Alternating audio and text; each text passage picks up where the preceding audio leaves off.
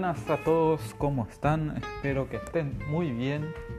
Este es otro episodio más de prueba de Rorro's Stories, en donde voy contando algunas historias, pueden ser anécdotas, cuentos, historias de terror, de ultratumba, anécdotas de nivel mundial, historias de personajes, biografías y justamente hoy ese es el caso que estoy queriendo relatar, comentar, recolectando algunas informaciones de sitios web.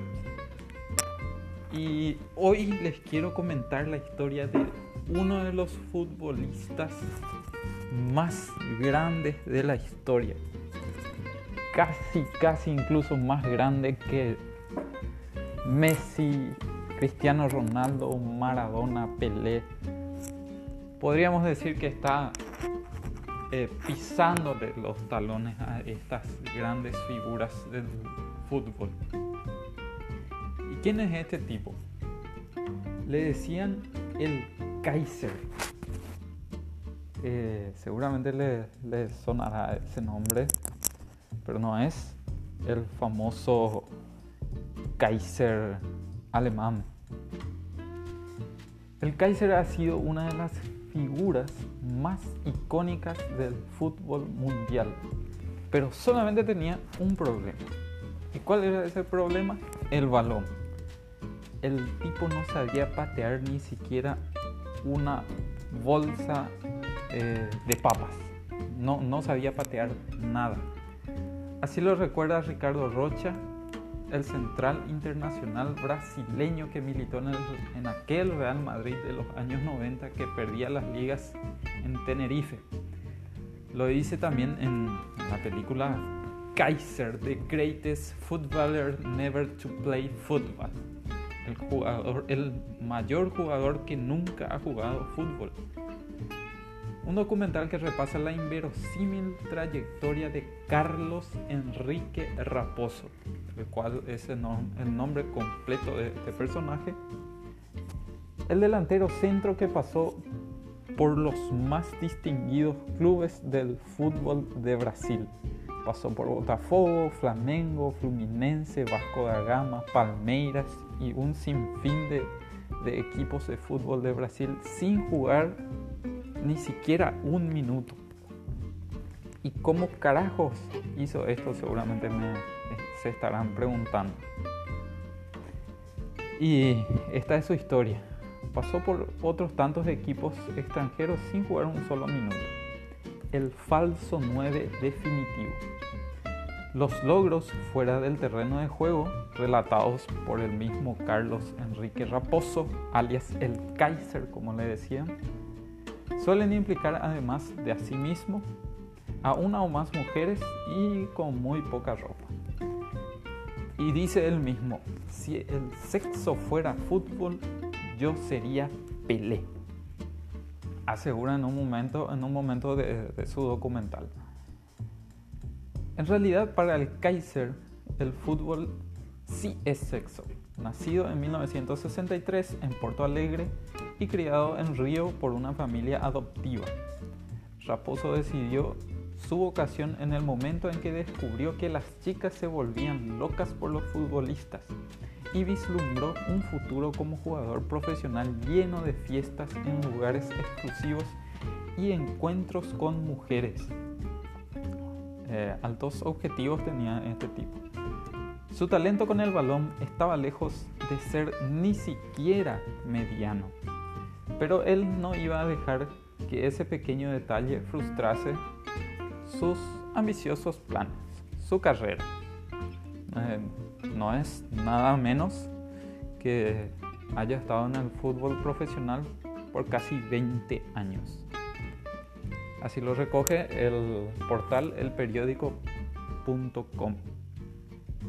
Y me van a decir cómo carajos logró esto este señor obviamente no era futbolista, pero jugó de nueve, o sea, de delantero, en los principales equipos de Brasil. También pasó por el fútbol de Europa, de Estados Unidos y México. Y solo disputó unos minutos, para ser exactos, 20 minutos en 15 años de carrera. Y se embolsó fortunas, dineral. ¿Y cómo lo hizo? Mintiendo con los trucos más increíbles. Y decía uno de sus compañeros, si le ponen a competir a Raposo, el Kaiser, con Pinocho, seguramente Pinocho se va llorando a su casa. Hay mentirosos que merecerían llevarse un premio, como Carlos Enrique Raposo, que fue futbolista profesional por 20 años sin saber patear una pelota. Jugó con leyendas como Ricardo Rocha, Edmundo Renato Gaucho, Romario, Branco, Bebeto y Carlos Alberto Torres. Por parecerse su cuerpo a una famosa botella de cerveza brasileña, sus amigos lo apodaron el Kaiser, como la marca de la bebida. Y con ese sobrenombre lo corearon hinchas de Brasil, Estados Unidos, México y Francia. Como él mismo dice, cuando él llegaba a un club había fiesta cuando llegaba y había fiesta cuando se retiraba. Lloraban todo por él. Pero ¿cómo hizo este hombre que no era jugador de fútbol? Ya repetí esa pregunta como cuatro veces, pero ya vamos a ingresar en la historia. Sin jugar ni un solo minuto. Este muchacho, a los 23 años, era amigo de Mauricio, un ídolo del Botafogo mitad en broma y mitad en serio, en una conversación, Raposo le dijo al crack si le podía conseguir un contrato en el primer equipo, o sea, en el equipo de primera. Nada de masajista, nada de aguatero, nada de ayudante, nada, sino como un jugador titular, a pesar de que solo le pegaba la pelota en los picados en la playa. Lo increíble es que el Botafogo sí lo contrata, gracias a su amigo, pero tenía que jugar y él no sabía jugar a la pelota. No, chutaba ni, ni bolsita. Pero el tipo tenía cabeza, era vivo. Lo arregló fácil. Iba a los entrenamientos y a los pocos minutos de ejercicios se tocaba el muslo, hacía una, una mague, se tocaba la pantorrilla pedía ir a la enfermería y se internaba ahí. Durante 20 días estaba lesionado y en esa época no existía resonancia magnética, no había las máquinas que, que iban a echar su mentira por el suelo. Entonces, eh, si él decía que estaba acalambrado, bueno, se iba a la enfermería, tenía una lesión, 20 días de reposo. Cuando los días pasaban, tenían un dentista, él tenía un dentista amigo y le daba un certificado médico firmado que, en donde decía que tenía un problema físico. Y así pasaban los meses. En Botafogo creían tener en mí un crack, relata Enrique. Y era objeto de misterio. Todo el mundo decía, ¿cómo será que juega? Este tipo seguramente mete 10 goles en un partido y había tantas especulaciones que el misterio en sí llamaba la atención. Pese a no jugar ni un minuto en Botafogo, lo increíble del relato es que en el año siguiente le compra el Flamengo, donde tenía otro gran amigo, Renato Gaucho. Y así lo recordó el que fue jugador de la Roma y la selección brasileña. El Kaiser era un enemigo del balón una locura. Un futbolista que es enemigo del balón. En el entrenamiento le pedía a algún compañero que le pegara una patada y así se iba a la enfermería. Una locura este tipo. Lo simpático también es que él llegaba al entrenamiento con un enorme teléfono celular, que en los 80, 90, en, esos tiempos muy poca gente lo tenía. Y nunca nadie se dio cuenta de que Raposo tenía un teléfono de juguete, un teléfono celular de juguete. Con él simulaba que hablaba con dirigentes de clubes europeos que querían ficharlo. Y se retiraba un poco de la, cancha de entrenamiento y empezaba a, imitar el inglés. Y nadie sabía hablar inglés en Brasil, en su equipo. Y empezaba a tratando de hablar de contratos. Lo cierto es que completó eh, un año en Flamengo y sin jugar un solo minuto. En aquella época la información no era tan accesible como hoy. No había webs, no había internet accesible en todas las casas, no había teléfonos celulares, smartphones. Y no había nada sobre el futbolista. No había videos para ver sus supuestas cualidades, no había información, no había entrevistas. A diferencia del 99% de los jugadores, este tipo era muy amable con los periodistas y le daba notas y notas, y a veces dinero. Y como él comenta, tengo la facilidad de hacer amistades. A muchos periodistas de mi época les caía bien porque nunca les traté mal a ellos, nunca les traté mal a nadie. Algún regalo y alguna información interna también me ayudaban, o sea, la información interna del club. Los cronistas creyeron en sus dichos y lo presentaban como un crack con mala suerte en cuanto a lesiones, que era el mejor jugador de Brasil, pero que solamente tenía demasiada dieta. Siempre se lesionaba. Gracias a la buena prensa que estos amigos periodistas le dieron a él, se fue a jugar a México. Arribó al Puebla de México Seis meses de contrato, cero minutos de juego.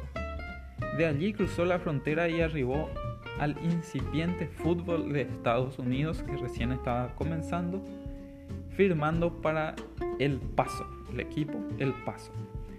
Tampoco pisó el césped con los cortos eh, partidos oficiales que tuvieron. Yo firmaba el contrato de riesgo, el más corto normalmente de unos seis meses recibía las primas, que son los ingresos por contrato. Para iniciar es como una garantía. Yo voy a jugar contigo seis meses, pero pagame ya por adelantado. Y me quedaba allí durante ese periodo sin jugar. Cansado de tanto tiempo en el extranjero y con necesidades de volver a, su tierra, ir volviendo hacia América del Sur, eh, firmó para el América y sacó otro as de la manga para no jugar. Para no tener que entrenar se presentó un informe médico que un doctor amigo le realizó en el que detallaba un problema mental. Estaba loco ya este tipo. loco por joderle a la gente y ganar dinero. Detallaban un problema mental que lo bloqueaba para jugar al fútbol. Ya era psicológico su problema. Pero el sueño de Raposo de tener su experiencia europea no, no quedó ahí y firmó por el Ajaxio de Francia. Fue fichado por el club Córcega que disputaba la segunda división gracias a que Fabio Barros, Fabiño, estaba allí y lo presentó a un directivo italiano con contactos con la mafia calabresa. Tenía amigos por todo el mundo. Los amigos que generó durante su estancia en los equipos de Brasil le dieron paso a otros puntos del globo. Le hicieron una presentación digna de Messi. Él la recuerda. El estadio era pequeño pero estaba lleno de hinchas. Creía que eh, entraba y saludaba a los simpatizantes, pero había infinidad de balones en la cancha. Yo pensaba que solamente debería entrar, saludar, recorrer la cancha, que todos iban a estar contentos, comenta él, pero no fue así.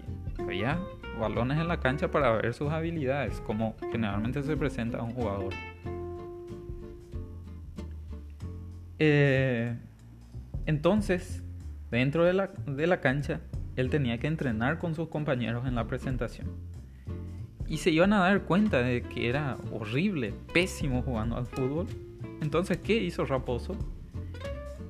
Dice eh, él mismo, empecé a agarrar pelota por pelota, y se las pateaba a los hinchas, mientras al mismo tiempo saludaba y besaba el escudo de la camiseta. Se volvieron locos. El estadio explotó. Se volvió automáticamente el ídolo del club. Los aficionados totalmente enloquecidos. los dirigentes se agarraban la cabeza porque los hinchas se llevaron de recuerdo todos los balones. Empezó a regalar. Habré pateado unos 50 balones, no quedó ninguno. Era tanto su cariño por el club que una vez jugó 20 minutos. En el primer pique hizo como si se hubiera desgarrado, hizo un movimiento malo, se cayó al suelo, se levantó y cuando el técnico le quería cambiar pidió por amor a la camiseta volver, seguir jugando en la cancha. Los hinchas deliraban por el brasilero, que no tocaba la pelota pero corría rengueando por amor al club. Daba todo su físico, alma, cuerpo y corazón por seguir jugando ese partido. Y el presidente se había encariñado con él ya que Raposo también no dejaba de enviar cada viernes un saludo, una felicitación a la familia y un ramo de rosas a la mujer del mandamás, eh, que era el dueño del, del club, era aquel mafioso. En 1989 retornó a Brasil y firmó por el Bangu. Allí estuvo a punto de iniciar verdaderamente su carrera. Raposo hizo una jugada de marketing genial el día de su presentación. Le dio dinero a un chico alcanza pelotas del club para que trajera a sus amigos y familiares que vivían en una favela. En el primer entrenamiento aparecieron 30 personas en la tribuna, que al ver ingresar al Kaiser al campo de juego enloquecieron y comenzaron a corear su nombre. Kaiser, Kaiser, Kaiser. El dueño del club Castor de Andrade se emocionó en su palco al creer que había traído a una estrella de nivel mundial, porque un periodista amigo de Raposo inventó en una nota que el jugador se consagró goleador de la segunda división francesa en el Ajaxio de donde estaba viniendo, convirtiendo nada más y nada menos que 40 goles en 30 partidos. Todo esto era mentira. El propietario de Bangú, Castor de Andrade, era un temido cabecilla de la mafia local. Disponía de una red de lotería ilegal que se vendía por las calles de Río, un negocio corrupto que le reportó mucho dinero y que blanqueaba haciendo fichajes para el Bangú. Llevaba una pistola siempre consigo y los jugadores le besaban la mano antes de salir al campo. Todo un padrino. Era temido y odiado por partes iguales. Nadie le discutía nada. En una ocasión se presentó en un entrenamiento y fue a buscar un marcador de punta que se lesionaba seguido, que era el mismo Raposo. Lo encontró sentado sobre el césped y ya esperando su típica respuesta de estoy lesionado, no puedo, certificados médicos, etcétera y etcétera, sacó su pistola y le disparó junto al pie. Ahí Raposo se levantó asustado, tipo que, ¿qué me vas a hacer? ¿Me vas a matar? Dios mío. Castor de Andrade le dijo riéndose, ¿ves? Ya podés jugar. Siguiendo con la historia del raposo, a las 4 de la mañana de un sábado, Moisés, el entrenador del Bangú, localizó por fin al delantero después de buscarlo durante horas. El Kaiser estaba en una famosa disco de Río de Janeiro llamada Calígula. El técnico fue clarito. Kaiser, el jefe te quiere mañana en el equipo. Y el jugador recurrió a su frase cabecera, Mister, estoy lesionado. Y Moisés le replicó, no te preocupes, vas a estar en el banco. Raposo llegó al hotel donde el equipo estaba concentrado cuando los jugadores bajaban a desayunar el Kaiser recién había abandonado la discoteca. Ese domingo Bangu jugaba en el local de local con Curitiba por el campeonato brasileño. A los 8 minutos los visitantes ganaban 2 a 0 y Castor de Andrade le exigió al técnico Moisés que pusiera al crack, que todavía no tenía ni un solo minuto jugado en el club. Raposo salió a precalentar y empezó a sudar, no por los ejercicios, sino por el nerviosismo y las amenazas de Andrade. Estaban a punto de descubrir que era una total farsa, pero siempre tenía una carta bajo la manga para jugar. De repente se empezó a pelear con un hincha rival eh, por el alambre ahí del, público que separa al público de la cancha. Y en, medio del alambre comenzaron a tirarse golpes. Se armó una gresca general, paró el partido, los hinchas se bajaron, los jugadores empezaron a, a pelear, a atajarle, etcétera, a ayudarle. Y el árbitro expulsó a Raposo que no pudo debutar. Lastimosamente no pudo jugar. Pobre Raposo. El técnico furioso con él llegó al vestuario en el entretiempo, preparado ya para amenazarlo. Y Raposo le dijo al, al DT una frase memorable. Dios me dio un padre y después me lo quitó.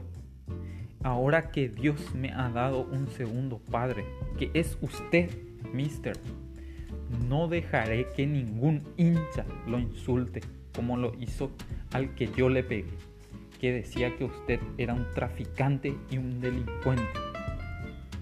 Mire, me queda 15 días para terminar el contrato. Cuando lo termine, ya no me verán nunca más. El DT, con lágrimas en los ojos, le dio un beso en la frente y le pidió al cuerpo directivo que le dé la rescisión del contrato, lo cual le fue concedido. Para luego eh, renovarlo de nuevo por seis meses más. Una locura lo que hacía este tipo. Su carrera no terminó allí, pasó por América, Vasco da Gama y Fluminense. En Vasco da Gama todavía lo idolatraban por su trampa. Eh, tras seis meses de lesiones continuas y ante los médicos, Desesperados que no encontraban una solución, el club contrató los servicios de un curandero, de un chamán, el Pai Santana. Pai Santana. Debía hacer un ritual para sanar al jugador, una exorcización. Y Raposo, que no se detenía ni ante las fuerzas del más allá, le dio el doble de dinero al curandero y el Pai Santana les dijo a los dirigentes del club, el jugador tiene unas condiciones increíbles. Nunca Vasco tendrá una estrella como él, pero algo del más allá lo lesiona a repetición cada vez que va a jugar. Raposo seguía fichando en los clubes y nunca jugaba. Y explicó su nuevo truco para que los jugadores pidieran a los dirigentes que lo contrataran. Raposo mismo comenta, nos concentrábamos en un hotel, yo llegaba un día antes, llevaba 10 mujeres y alquilaba habitaciones debajo del piso en el que el equipo se hospedaría. De noche nadie huía de la concentración. Lo único que teníamos que hacer era bajar las escaleras y divertirnos. El defensor Ricardo Rocha es ex seleccionado de Brasil y del Real Madrid, es otro de sus amigos. Y dijo de él, es un gran amigo, una excelente persona, pero no sabía jugar ni a las cartas. Nunca lo vi jugar un partido a las 4 de la tarde en Maracaná. En una disputa eh, de entre cuál es el mayor mentiroso del mundo, Pinocho perdería contra el Kaiser. Luego de su etapa en Fluminense pasó por Guaraní y Palmeiras, club donde arrancó con una estratagema diabólica. En el primer entrenamiento buscó a un juvenil y le preguntó, ¿cuánto ganas al mes? Cuando el chico le contestó, Raposo le replicó, te doy el doble si me trabas violentamente y me lesionas. El juvenil no lo pensó dos veces y casi le quiebra la pierna a Raposo. De allí En más vivió en la enfermería hasta terminar su contrato. Raposo no se arrepintió de sus 15 años de carrera. No me arrepiento de nada. Los clubes engañan mucho a los futbolistas y alguno tenía que vengarse de ellos. Y ese soy yo. Actualmente es personal trainer y su mayor mentira es haber inventado esta historia. Yo fui campeón del mundo de 1984. Jugaba para Independiente de Argentina. Estuve seis partidos en la institución, jugamos la final en Tokio contra Liverpool. La Intercontinental fue mi mayor título. Obviamente, mentira. Independiente, aunque parezca increíble, ganó esa final, pero el rojo formó con Goyen, Clausel, Villaverde, Trocero y Enrique, Justi, Maraglioni, Bonici y Burruchaga. Eh, Percudani hizo el gol de la victoria y Barberón. Ningún raposo en la lista. Ni en el banco, ni en la delegación, ni siquiera en la hinchada. Era increíble, es increíble la historia de este tipo. Su historia no podía dejar de pasar por la pantalla grande. La película del Kaiser, más que película, un documental, The Greatest Footballer Never to Play Football es un documental que repasa la inverosímil, trayectoria de Carlos Enrique Raposo, el hombre que creó el falso 9. Los irlandeses eh, Tom Markham y Ron Fuller contrataron al director británico Louis Miles, quien filmó la película. El problema es que no podían creer nada de lo que decía Raposo. En nuestro primer encuentro se pasó las dos primeras horas hablando con detalles sobre todos sus logros, tanto dentro como fuera del terreno de juego. Era tan escandalosas las mentiras que el tipo se convertía en adorable, dijo el cineasta. Pero de entrada les dijo una verdad. Si el sexo fuera fútbol, yo sería Pele. Para ese hombre nacido en Porto Alegre y criado en Río por una familia adoptiva, el fútbol era no el yogo bonito, sino sexo en mujeres. Los anales de la FIFA dice que pasó por 11 equipos durante 16 años. Cualquier otro futbolista en ese lapso hubiera jugado no menos de 600, 600 partidos oficiales. Los registros, registros de Raposo indican que entró 14 veces al campo de juego a jugar algunos minutos un récord para un estafador delicioso.